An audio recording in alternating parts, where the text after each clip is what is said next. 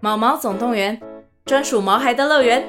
专为毛孩举行的户外活动“毛毛总动员”登场喽！今年春天，带着毛孩出门去，一起在草地上追赶跑跳碰。各位爸妈，带着毛孩们，哔哔，集合集合！三月二十三号与二十四号，台北大家河滨公园八号水门“毛毛总动员”专属毛孩的乐园。活动详情请见资讯栏或至 Klook 售票网站。你现在收听的是《活着就好，不焦虑妈妈的育儿日历》。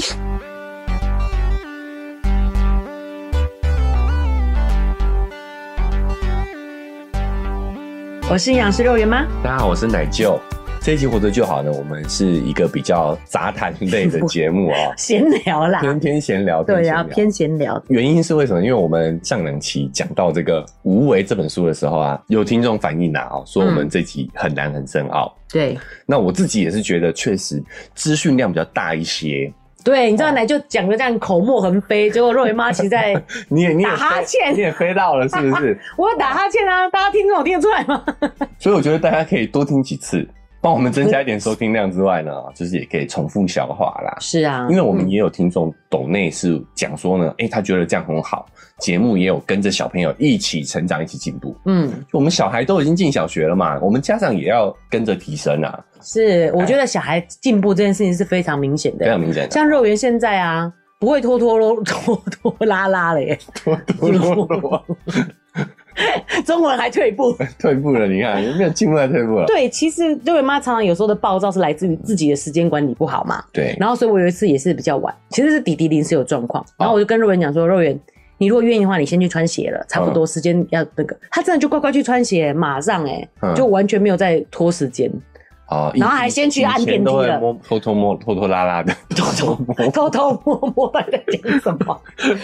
对，而且譬如说说你先去按电梯，可是他就想要赖在妈妈身边，哦，他不会想要先去按电梯，可是那天刚讲他就是一步一步都做好了，哦，长大了，对哦就是变成是他的大脑的功能嗯已经慢慢的越来越健全了。是哦，所以小时候其实他不是故意拖拖拉拉的，而对是其实他们真的能力还并没有到那个程度，对，还比较混乱嘛还，比然较哎后困。难一点。注意力没那么集中，他这样才可以学习这周遭的事情。对，对不对哦阶段性的状态是不同的啦，嗯那他已经进入到下一个阶段了。是，所以，我们六岁上小学，这个真的不是乱定的啦，哦对而是他们真的已经到了可以比较稳定学习的状态当中了。没错，哦，所以如果你是用使使用 Spotify 听的，你也可以在 Spotify 留下你的评论，我们也都是看得到的。你也可以 Apple Podcast 听一遍 ，Spotify 听一嗯遍，肉圆妈自己都这样 乐于妈自己是这样冲一下自己的收听，冲一下流量好对虽然是杯锤车薪， 所以你自己来讲的话， 所以呢，也鼓励大家可以多跟我们互动啊。对 啊，这段时间奶舅也这个连续几集非常硬核的高资讯量的输出，也有点 累了。我觉得，我觉得家长听的压力也有一点家大，长你知可道能吗也？累了 啊。那我们今天呢，我们就来聊聊时事啊，是也是跟育儿相关，但是是最近正发生的这个亚运的这个新闻啊。是， 我们的中华健儿们正在杭州为国争光当中，你就讲好老派哦，好老派的说法中华健儿，对这些运动员们呢也捷报频传啊，得了很多奖牌。对台湾的媒体也很关注这些家长们到底是怎么培养出这么优秀的运动员的。哦，所没以有错，很多这方面的报道跟新闻，我们也会针对这个收到的这些讯息来做一些讨论啊。是但是在这个主题之前哦，嗯哎、我们也是很喜欢跟我们听众朋友互动的嘛。没错哦，有一位我们马来西亚的朋友哦，对就提出了一个问题，对，他有一个名词叫做“孩孩子子奴奴”，孩子的奴隶的意思啦，哈，对字面上的这个意思啦。嗯好像我们讨论一下这个现象。是，那我必须要说，我们台湾好像对于“孩子奴”这个用法是比较少的。对，这个用语应该是中国用语，而且还算是蛮新的文章哦，这是在嗯哦八月份的文章哦，所嗯以是现在的流行语吗？哦。你说现在流行起来的东西哦，对不对，或许是，或许啊、哦，也可能有一嗯段时间的啦，因为我们对于对岸的这个网络文化没有那么的直观的讯息接收嘛。啊，对，好，所以他提出来说，希望我们来聊聊这个现象。嗯嗯，我们也顺便跟大家介绍一下，好，这个这孩子个网奴络流行啊语有对耶孩子奴这个词啊，嗯，嗯，毕竟我们也算是华语界的 华语界的 华语界的育儿节目嘛， 突然好中国的用法， 对对对，华语界，所以我们也也来认识一下华人圈的家长们很关注的一个议题、一个现象哦，所以我们也借机来学习一下嘛，哦，也请肉圆妈来跟听众朋友介绍一下什么是孩子奴，孩子奴呢，就是很直观的想，就会觉得说我们是孩子的奴隶嘛，对，所以他字其面实上就是这个对意思字面上这意思，他所以他说像像是免费的劳工啊，被使唤来使唤去的奴隶这样子。哦，对，，所以瑞文妈本来觉得说台湾好像已经过这个时期了，哎、比较没有这样子。可是后来他讨论的东西是很有意义的哦。是很有画面感的嘛，对对对对对，嗯嗯没错没错。好，他说为什么现今的社会会有这样的孩子奴现象呢？因为现在是双薪家庭嘛，主要是双薪家庭，对，然后孩子又少，嗯，所以孩子自然得到关注就高，对，然后生活水平也提高。哎，这是中国用 语。生活水平水平儿，对，啊好好、所以家庭条件变好了呢，所以孩子选择也变多，我们就会想要对小孩好嘛。或许更源自于自己小时候感觉没有被满足的部分，哦，就对不我对小时候没有得到的东西，是啊，长大了，我现在成为自己成为家长了，有能力了，那我就多多赋予给你，这样多多赋予给孩子，对这，种感觉，嗯，嗯所以这位听众呢，我觉得他提起这个问题是非常有意思的。嗯，因为不是我们想象中这个字面的意思哦，我很想跟奶舅，我也很想跟奶舅讨论。哦，真的哦、嗯，那什么是孩子奴呢？就是这位作者他举了几个案例，嗯他说父母分享说，孩子一哭闹就会带他去商场买超过一百块人民币的玩具，他的哭闹才会停止。有些人会觉得离谱，但很多人跟我觉得说有什么不对吗？这很正常啊。嗯，意思就是说，我们常常孩子哭闹以后，我们就会用，诶、利诱的方式，嗯，想说哦，不要哭了啦，我买一个玩具给你，这种感觉。这个不算孩子奴啊，对啊，我也觉得嗯他的例子很奇怪，我觉得这跟他举的奴隶怎么可能有钱去买东西给 主人？嗯，应该说去，你买个玩具给我是吗？这样子才算孩子 奴。那第二个案例呢，是孩子一有要求，嗯，父母就立刻配合啊嗯啊，这个是不是算就是孩子奴？及时满足，对，他就说他举的例子是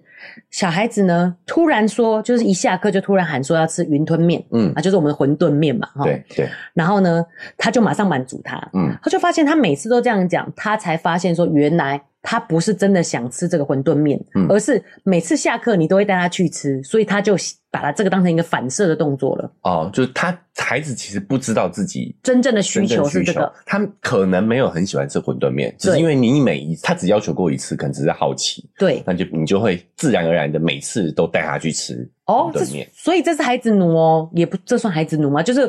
你都做到事前做到孩子的要求，好，对不嗯对我我先讲一下哈，我觉得这个不是孩子奴，嗯因为奴隶是没有主动性的。嗯但是呢，以上这些家长的案例当中的行为，都是他主动性的，对，啊他是主动做过多的感觉，嗯主动过还主动嗯做过多的感觉。对啊，那奴隶应该是主人要求什么做什么才叫奴隶嘛？其实孩子根本就不是那个王哎、哎哎哎哎，对，好，请继续。好，他还有案例三，嗯，他说，孩子发现妈妈不是带了自己最爱的食嗯物，当场就发飙，丢下餐盒，然后食物洒满地。嗯，孩子还呃，妈妈还得像佣人一样去收拾，然后哎他向孩子赔罪、啊，对不起，对不起，妈妈带的你不喜欢这样这种感觉，嗯，这样算孩孩子奴吗？我这也不是孩子奴啊，你根本 真的哦、我准备什么你就应该要吃啊，你可以说你不吃，但你不能把东西洒满地啊。我觉得这也不算是孩子奴哎、嗯，他形式上感觉是奴，但是对我们还是回到这个主动、被动上性上来说嘛。我嗯觉得孩子也是被动的。嗯，好，但我我我我们整理一下，待会再来综合讨论。他还有几举举其他例子吗？文章里头没有啊，他只说以上所有个案有一哎个共通点，有一就个是共通点过度重视孩子的需求。过度重视孩子的需求，对，这个案例三，我有想要补充一点，嗯因为我会觉得说，我们很多家长可能觉得说这样有点太夸张了。嗯，可是我真的就是在最近遇到一个真实的案例，嘿，奶就听看会不会因为这样你就理解说这个到底是什么？不是孩子奴，好，他就是坚持要小孩用他的方式喝水，嗯这样喝这样喝，不然会洒出来。嗯嗯嗯，那小孩就坚持不要嘛，对，然后洒出来以后，家长说没关系没关系，我帮你擦，哦，有一点像，对不对你？这样讲我有点懂了。嗯，好，就是他可能不是不满意这个菜，而是不满意时刻都被控制着，所以他只能在这个这一点上反抗嘛，哦，对对对对对，有点这对种感觉。对，就哎像我想要怎么喝水，我可以自己决定。对但是虽然那小孩比较小啦，嗯啊所以妈妈就会觉得说你这样喝才不会洒出来，也可以理解他的好意。我举一个画面，嗯，大家有没有看古装剧？古装剧，古装剧嗯就是主角被关起来了，，对，然后坏人就在外面弄了一盘菜饭给他吃，嗯，然后他就把那菜饭打翻，哦，他在做无声的抗议，绝食抗议。你你有有看过这个场面吗？就是你这个场面形容的非常好，可是我觉得你双方都得罪。为什么小孩是好人被关，然后妈妈是在外面那个坏人？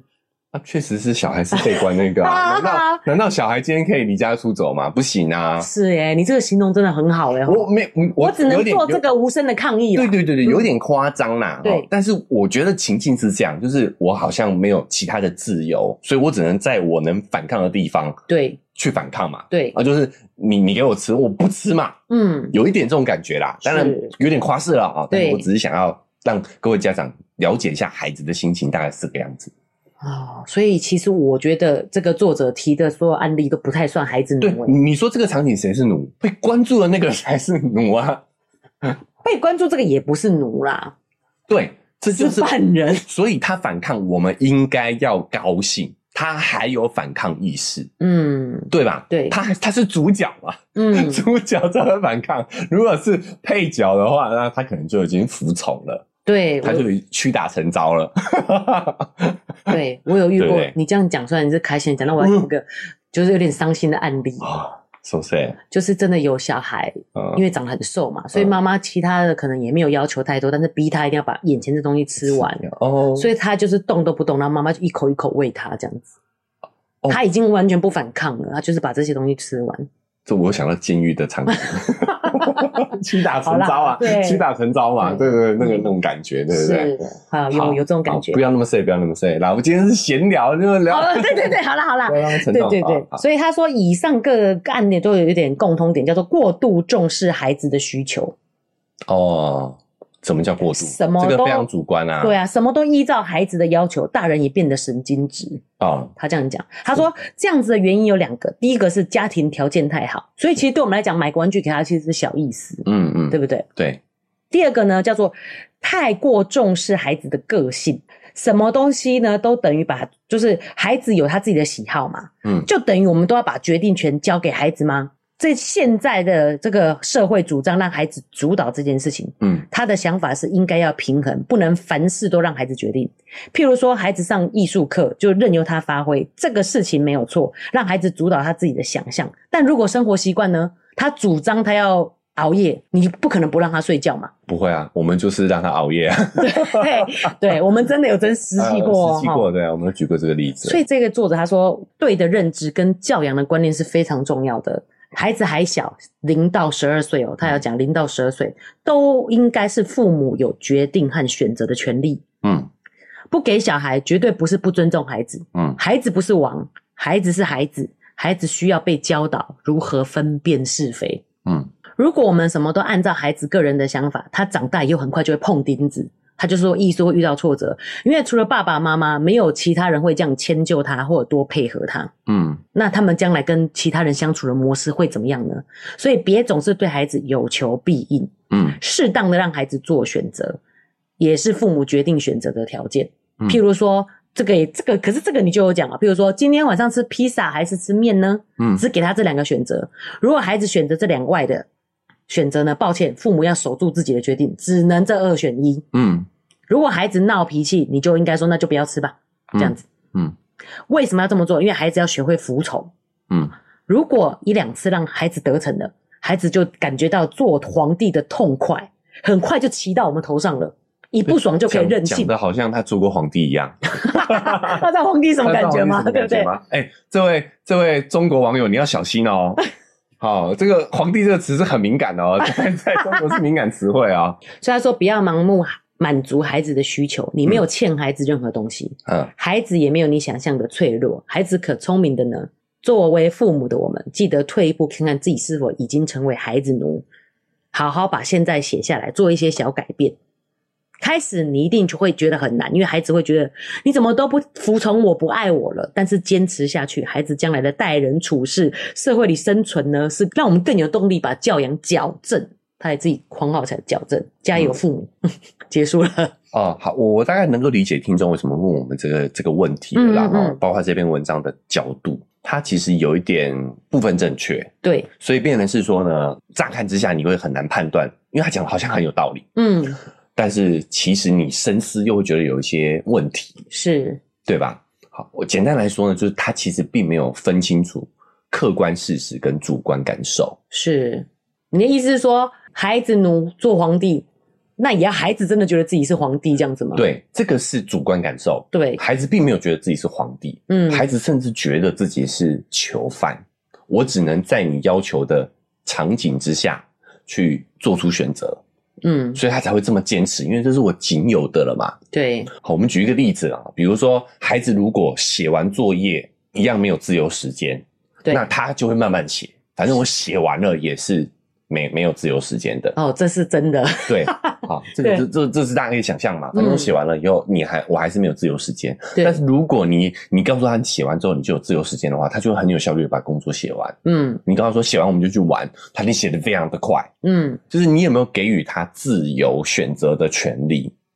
我还想补充一点，而且就是我们对于这个至圣先师孔子这个，我们对于这个礼教的这个要，就是要求太高。嗯，我们如果说写完就可以玩，他可能就会愿意快快写完。可是有没有想过，我们有时候可能要求他一定要写得漂亮、嗯写得正确嗯，才能玩？对那他就会觉得反正我达不到，他也会拖。对，他也会拖拖拉拉。嗯没错对，嗯所以我觉得他讲的部分正确嘛。好，比如说他有讲到不要立刻满足孩子的需要啊，要给他有限的选择啦。哈、嗯，嗯我觉得这些都是对的。对，但是我觉得他有一点点刻意激化了孩子跟家长之间的对立。对，好，因为他用了一个奴性，用奴这个算是蛮重的字眼哦。嗯就是我我们好，我们家长不是小孩的奴隶。对可，是其实从头到尾，我觉得在他举的案例当中，甚至在我们的看到的普普罗大众育儿生活当中，其实孩子并没有觉得自己是皇帝啊，对吧？嗯因为我想说，主奴这个关系其实是有主动跟被动的，嗯，奴隶是被动去服侍的。对，我我大概能够理解家长这个被奴役的感觉是哪里来的。嗯，其实不是来自于你的孩子，是，其实你的这个被奴役的感觉是来自于你的这种被动的感觉嘛。哦，对，就是我们被讲的迫要做这被件迫事的这情件事情。，对，好，所以你觉得自己是奴隶嘛？嗯，但是这个被迫感觉其实不是来自于孩子，而是来自于社会关于育儿的规则跟脚本。对耶，所以这样孩子也很无辜。他说不要满足孩子所有的需求。对比方说他第一个案例说孩子哭闹，你就哎带他去买玩具，不对要哭了。哎孩子也没有要求说要买玩具啊，对，是你要求他不要哭。是你要求他不要哭闹的对，是你看孩子在这里面也是被动的。那家长被迫是谁被迫呢？是被这个社会脚本被迫，因为我们觉得说孩子在公众场合应该要安静，对，要乖。要乖，嗯所以你为了让他安静，你只好想要办法去配合他。对啊，吵到别人不行这样子。对，就为什么我觉得这个违和感是来自于哪里？就是家孩子让我的感觉他也是奴，对啊，他也没有主动怎么样的啊。对，嗯，所以其实是有一个更高的这个可能是社会的脚本嗯要求，对，压迫着家长要去压迫小孩。嗯，好，如果我们再回到那个监狱的场 景，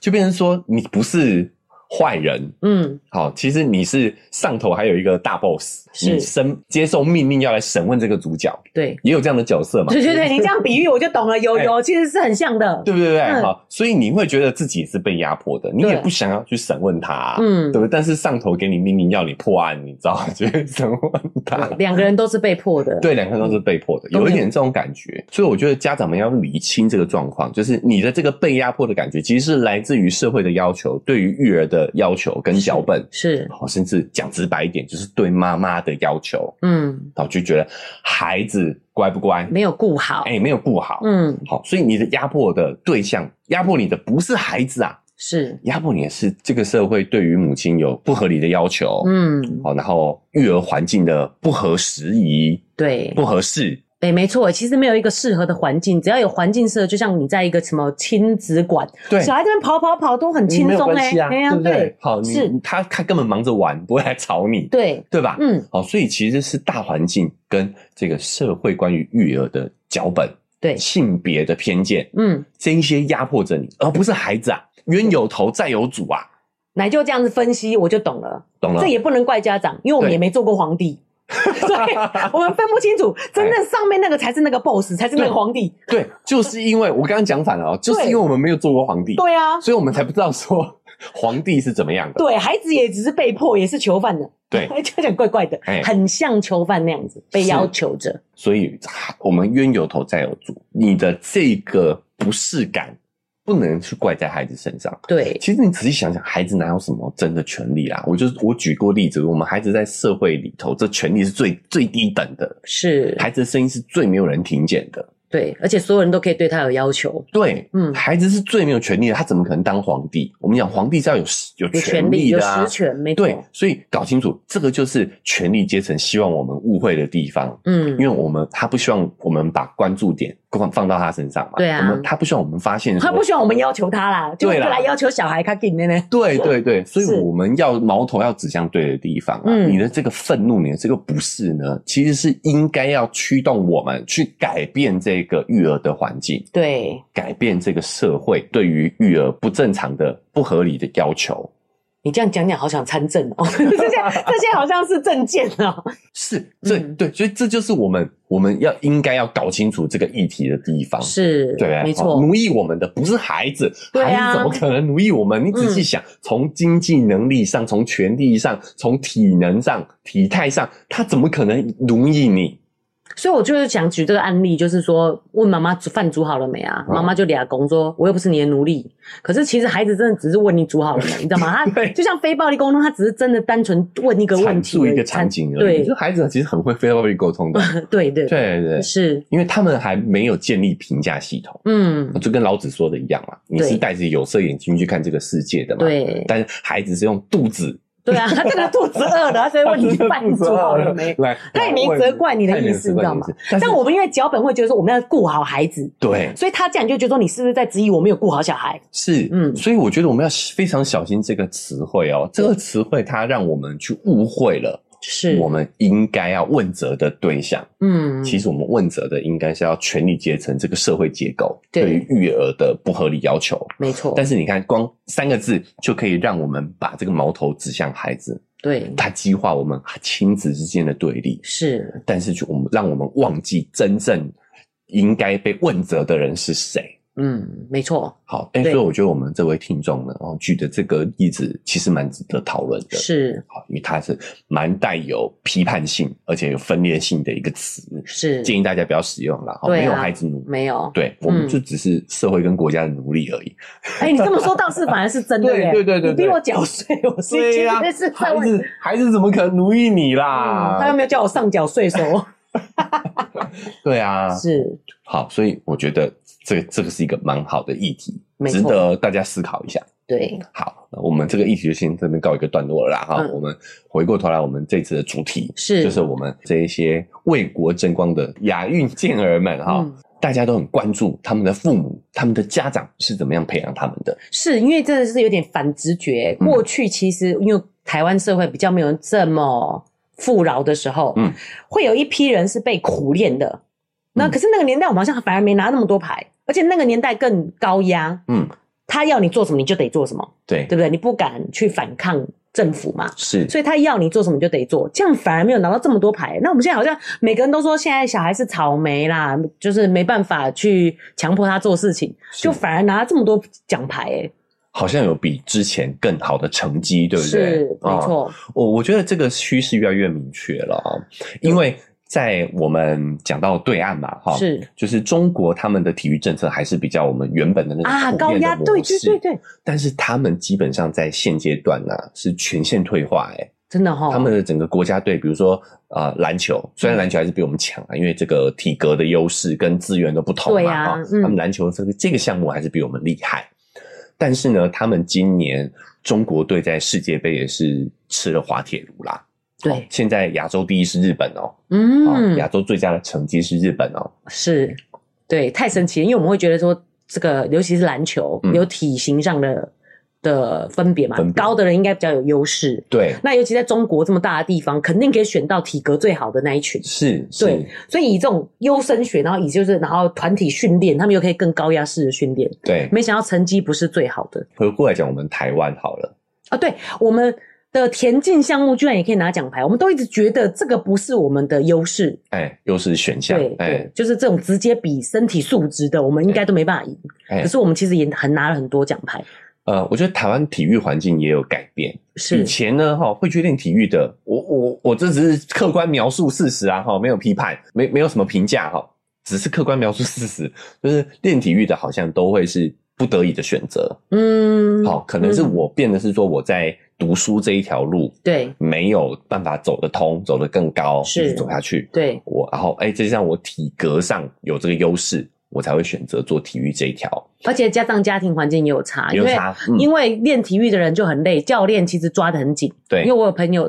邻居妈妈他们家是这样嘛，就是早上还很早去练，然后会练到很晚对，啊，所以如果家长忙人就是哦，哎那就红本呢。哎，龙对不龙对门冠，嘿嘿，我哦早上七点。就出门了，比我早出门的嘛，然后又练练练到晚上才会来。呃对，这个嗯不是我评价，而是其实在数据上看，早些年的统计也都是这个样子的，是，对不对？嗯好，那我们回到现代，现代好像有点改变了。对，现代的玩体育、练体育的这一群人，更多是兴趣驱动的。嗯，啊，他们对于这个体育是有热忱的是啊，因为我们已经摆脱那个生存阶段了嘛，对对不对？对就变成说我们不会是为了要呃这，个生环境不好，所以哎为了生存下来才去练体育。对，嗯，我觉得这个模式可行，嗯是要在我们可能经济还没有那么好的时候，大家真的会为了那一口饭对啊，而拼命练。没错，好，但是随着现在我们整个亚洲的经济都开始慢慢起来了之后，是大家已经脱离生存的那个状态、求生存的那个状态了之后，如果你没有兴趣作为你热情的动力的话，你已经不不差啊那一口饭吃哎、了嘛。对，以前是要勤学苦练，然后你可能就是让全家可以温饱、哎，对，嗯好，我们以中国来讲，中国它以前经济很差的时候，你要是能够进入国家队，你哼进入国家体系里头，你就是等于是有铁饭碗的，你知道吗？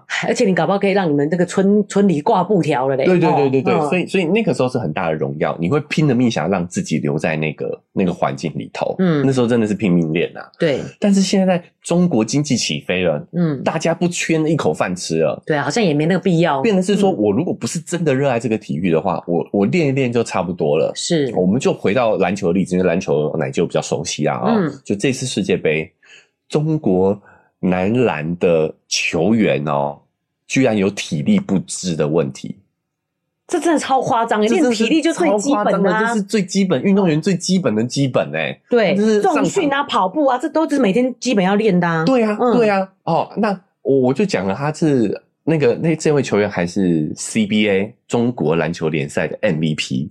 上场跑个六分钟，气喘吁吁，上篮放枪这样子、欸，搞得我觉得我好像可以一样。你你他们没有没有，人家两米多啦， 啊，那他跑起来比较 累，空气比较稀薄。西伯不要西伯，所以你就会发现这是一个运动员最他没有意基愿本中的基本，对，嗯变成是说他们只要做到及格线六十分，嗯，我就停了。但是你要知道，如果这个这样的一个动力你摆在世界赛场上的话，你就是被痛宰的份啊。对他没有热爱，对，嗯所以我们我觉得很有意思的是，我也因为这次日本的来在世界杯的成绩真是太好了哈，对我特地去看了一下他们的整个呃训练过程，我觉得有机会也可以来聊一下是这个差异。嗯，好，那我我简单说，就是我们还是受亚洲文化影响，对中国就是孔子那一套，对勤学苦练。是，但是你要知道，如果我今天没有真的内在动力的话，对我就是表面功夫。我就像我们讲的，会很多伪君子，对我就是按照你的需求去练，对，你说的标准在哪里，我就我就演到那个只样到子。那里，对对对对，嗯，啊，就是造成这样的结果啊。是啊，我知道了，就是勤学苦练嘛。所以如果国家队有要求你每天跑二十圈，他有检查的时候你就跑。我不会跑二十一圈啊、对对对，我不会自己自我挑战再去锻炼，想说我说不定可以跑三十所以圈连哦。体力都不行，我就对真的是很扯哎、嗯他只有上场六分钟啊，好，我们不讲细节 了，对 啊对太细了，太细了。你太热爱这对个部分，对对，我太太爱看篮球了。好，回过头来讲日本的话，就是孟子那一套，是他们还是有一定的一个整个训练完整的训练体系，是，但是他们是挑那些对篮球有热爱的。对，这一次世界杯，日本男篮队的一个制胜工程，嗯，史上最强高中生，是身高才一百七十二，真的是你真的是可以觉得说我上我也行的那种身高。对啊，一七二，我说穿这超鞋赞身高一七二啊，穿鞋，也就是说他光脚是大概是一六九，对啊嘿，号称一七零号这样，称一七零这样子的身高、哎，怎么可可以能啊？在世界等级的赛场上，哎、他这种身体素质，如果真的有一种训练策略的人，搞不好在国小、国中就劝退他了耶。对我说你长不高不行。对，他在中国的这种青训体系里头，他早就被排除掉了，连上场机会都没有。对啊，但是在日本的这一套体系当中，它就是会结合热爱，你只要热爱，我就是给在一定的程度上给你机会。好热血哦，我都又眼眶泛红了。所以，我们是不是可以找一集来聊一下，好不好？嗯我们来我们来聊一下这两个球训练体系，我觉得也可以让各位家长去参考。是哦，它刚好可以衔接到我们无为那期讲的哦，每一种教育哲学的不同嘛。对，嗨，大家喜欢我们的节目吗？喜欢的话要订阅追踪啊！如果你使用的是 Apple Podcast，记得给我们五星好评。如果你觉得很有收获，欢迎你分享给你的朋友，这对我们来说很重要哦。另外，在我们的文字说明栏位呢，有我们的赞助链接。如果你想支持我们的话，点一下这个链接，五十块钱请我们喝杯咖啡，就让我们更有动力把这个频道经营下去喽。谢谢你大们。家。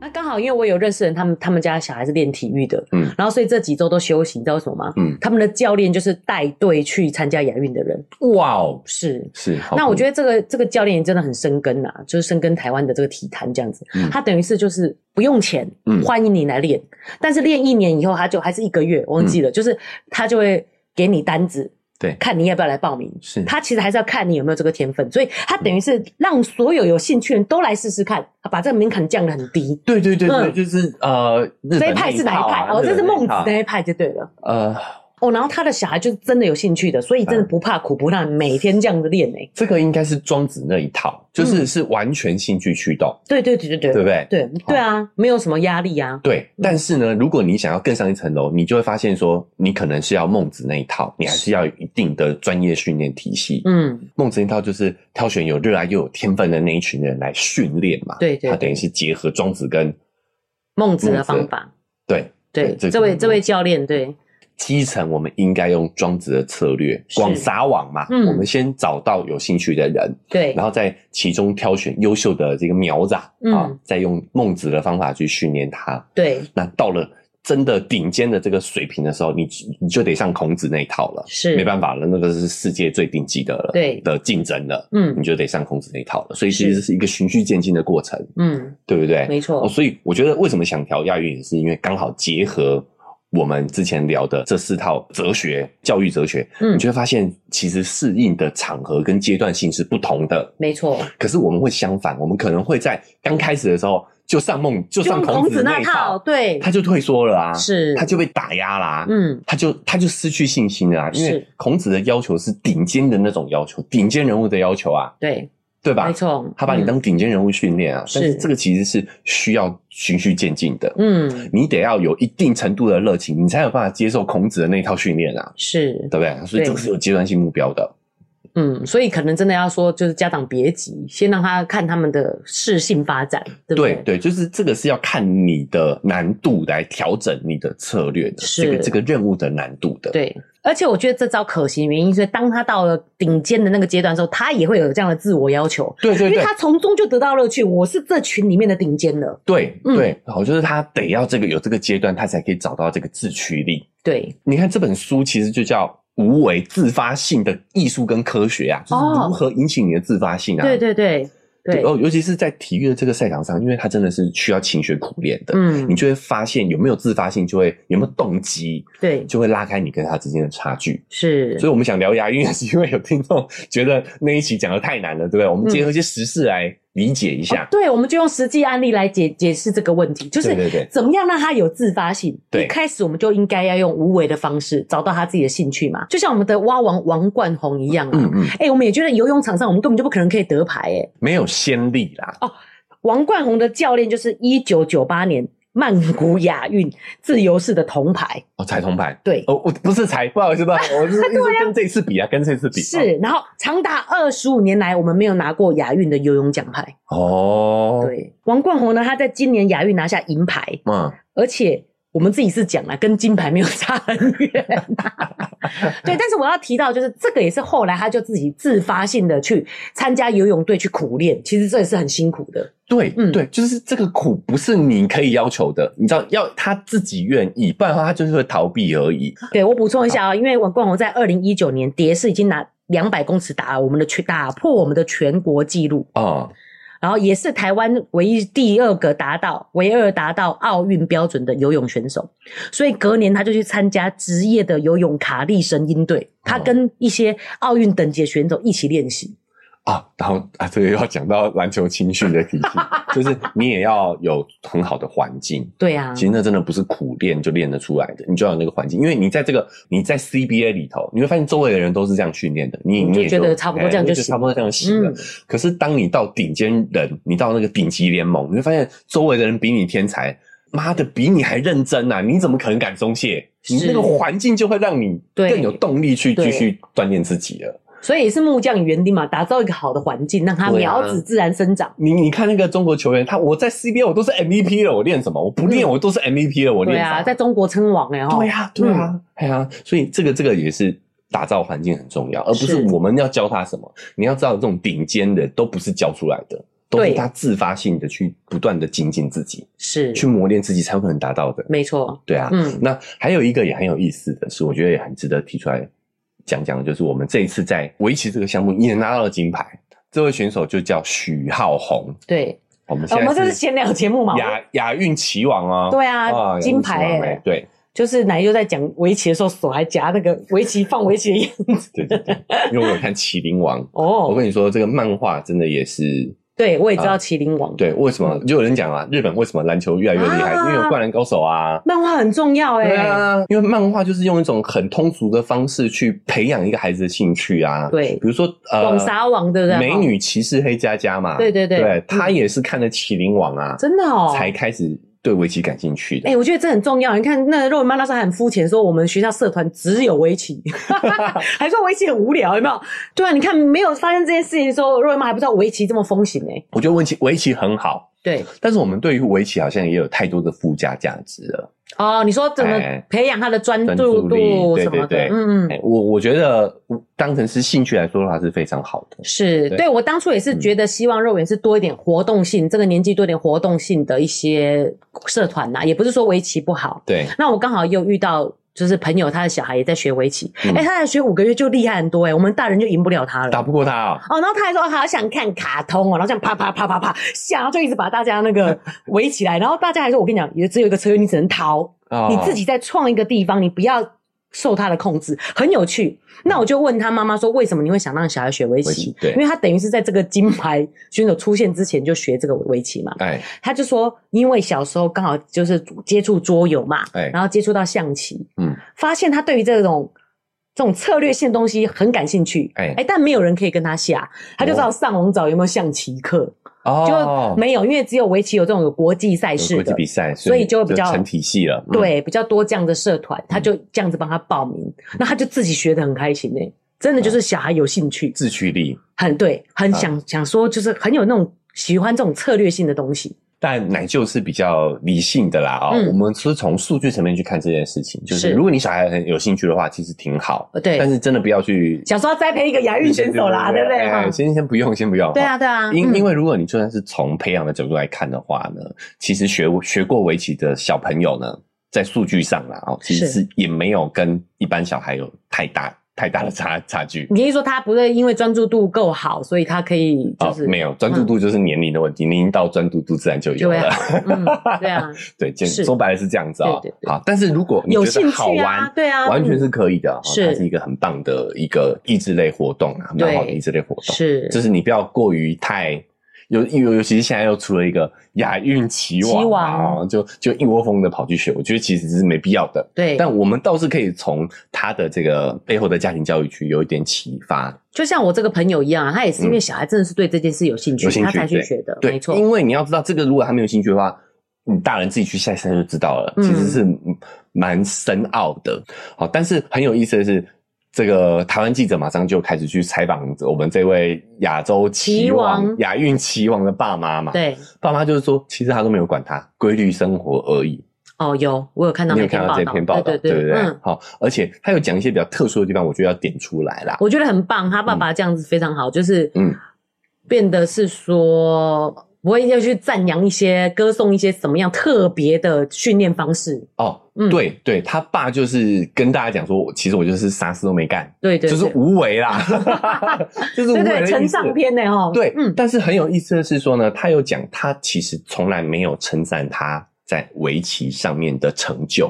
哦，譬如说他今天如果是拿全国大赛第一，说哦太棒了，我们去吃个牛排庆祝一下这样子。对，好、哎、但是很多人就会觉得说，那我们是不是不要称赞？因为确实是有这样的派系哦，对就觉得不应该称赞小孩美。赛波啊波他就哎出彩，就是阿德勒的这个派系，就是觉得完全不要称赞孩子。嗯，是对，但我觉得这有点极端。嗯我自己的看法是说，你其实是要看项目的。对，好、嗯他在生活当中，我觉得还是有称赞他，是他只是针对围棋这个事情不给他正面的反馈而已，因为他希望他知道这个我我自己的感受啦啊、嗯自己的感觉不代表这个许爸爸的立对场啊、对，就我觉得他只是希望他这个东西，因为他知道围棋的难，他知道练围棋的辛苦，嗯，所以他希望他是可以用自己的主要热是情自发性的，嗯自发性的去练，我不强迫你，对对不对？所以我也不鼓励你鼓鼓励你。就是权责对等嘛，对不对啊？所以我也不鼓励你嗯对，我希望你完全是自主意识的去进行围棋的这个训练，因为他知道这个的难。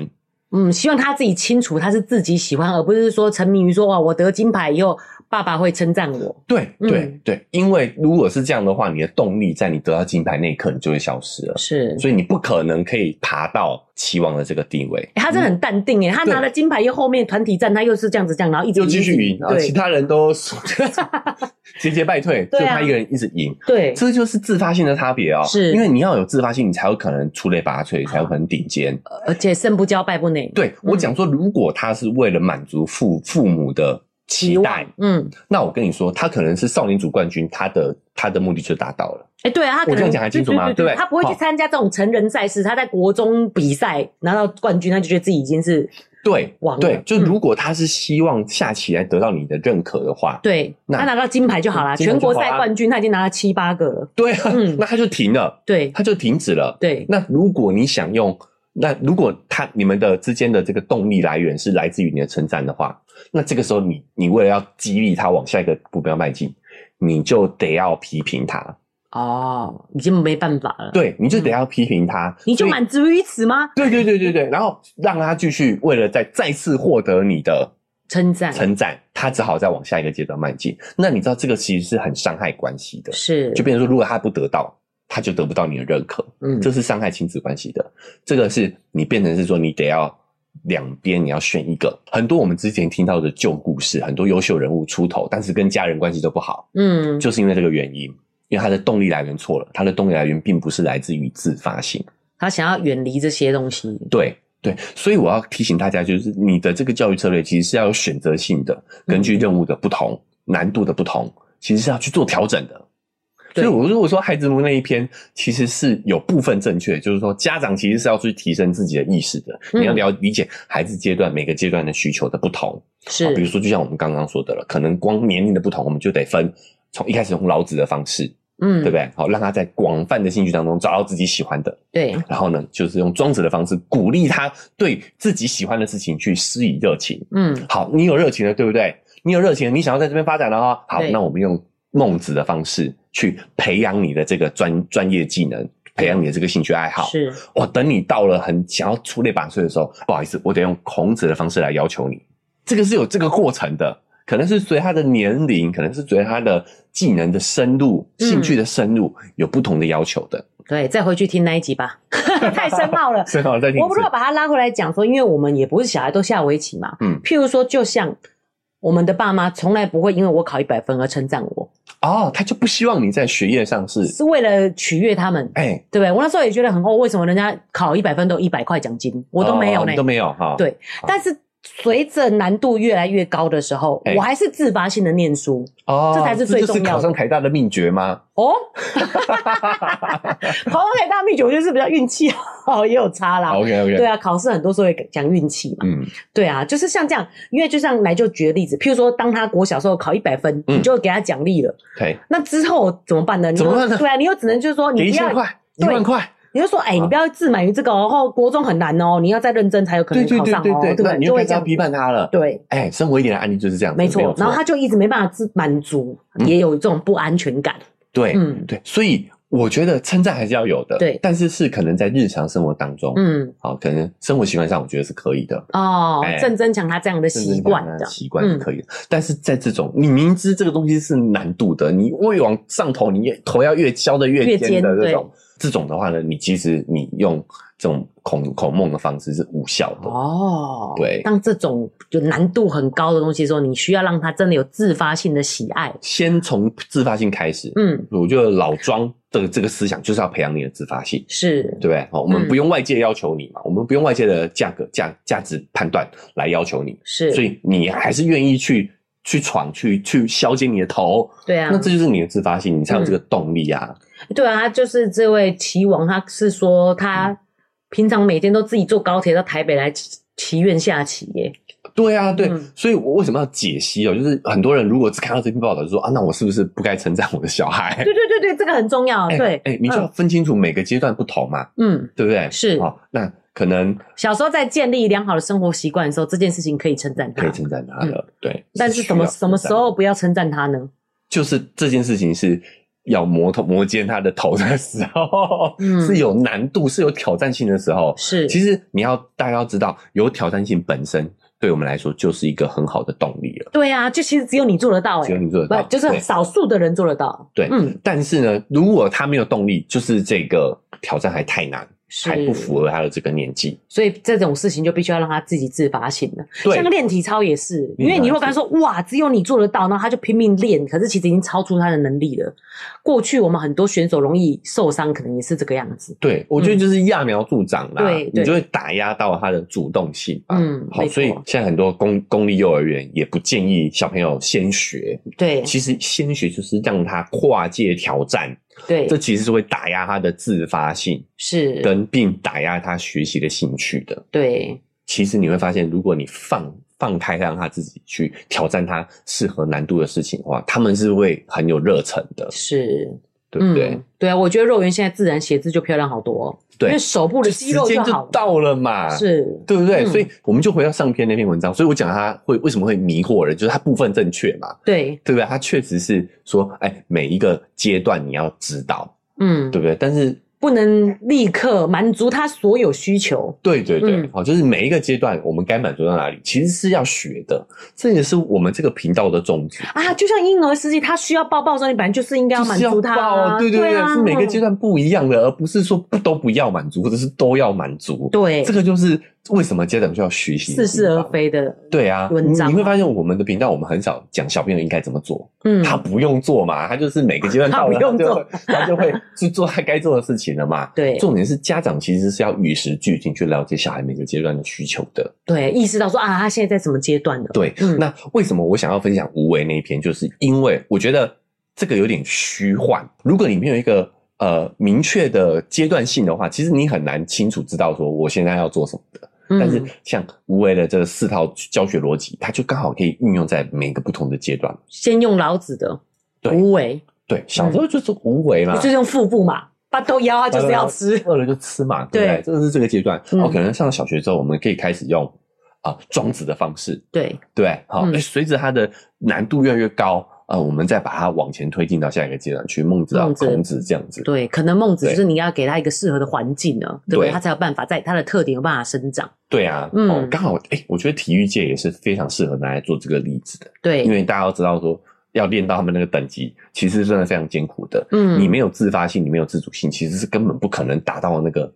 国际赛的等级的啦，是，对不对？没错那这个背后的动力是哪里来的？哎，我发现这个时代已经慢慢在转换了。嗯，当我们活在那种为了求那个生存线的那个还在生存线上的那个拼了命的年代时候那种嗯对你你不练你不行啊，对啊你只要输了你就没饭吃啊。嗯但是现在输了，你还是活得好好的，甚至对啊过得还不差，嗯对不对？好，就像我们讲的那个呃 CBA 联赛的 MVP 一样，嗯对不对？我输对啊了，我回家他是领的是 CBA 最高的薪水、欸，嗯，对啊，那你你为什么我还要再练？对。对不对？所以就像北韩举重可以拿冠军一样，那他就是拼了命啊！大家都对应该不至于啦，大大家都说回去会枪毙，对不输了对？回去就枪毙了，你说这个能不练吗？嗯对不对？但是我们现在就不是这样子嘛，你对啊你 你我们体育运动员回来，你让枪毙他们不会嘛？嗯，所以你如果没有让他有自发性的话，其实你会发现很难达到顶尖的水平的。是。那许爸除了生活规律以外，还有没有什么 p e p l e 呢？我们家长还是真的有点想学一下。其实我反倒是想要劝退各位家长、欸，就啊是围棋，我觉得玩玩可以，但是嗯真的也不要、 做着这个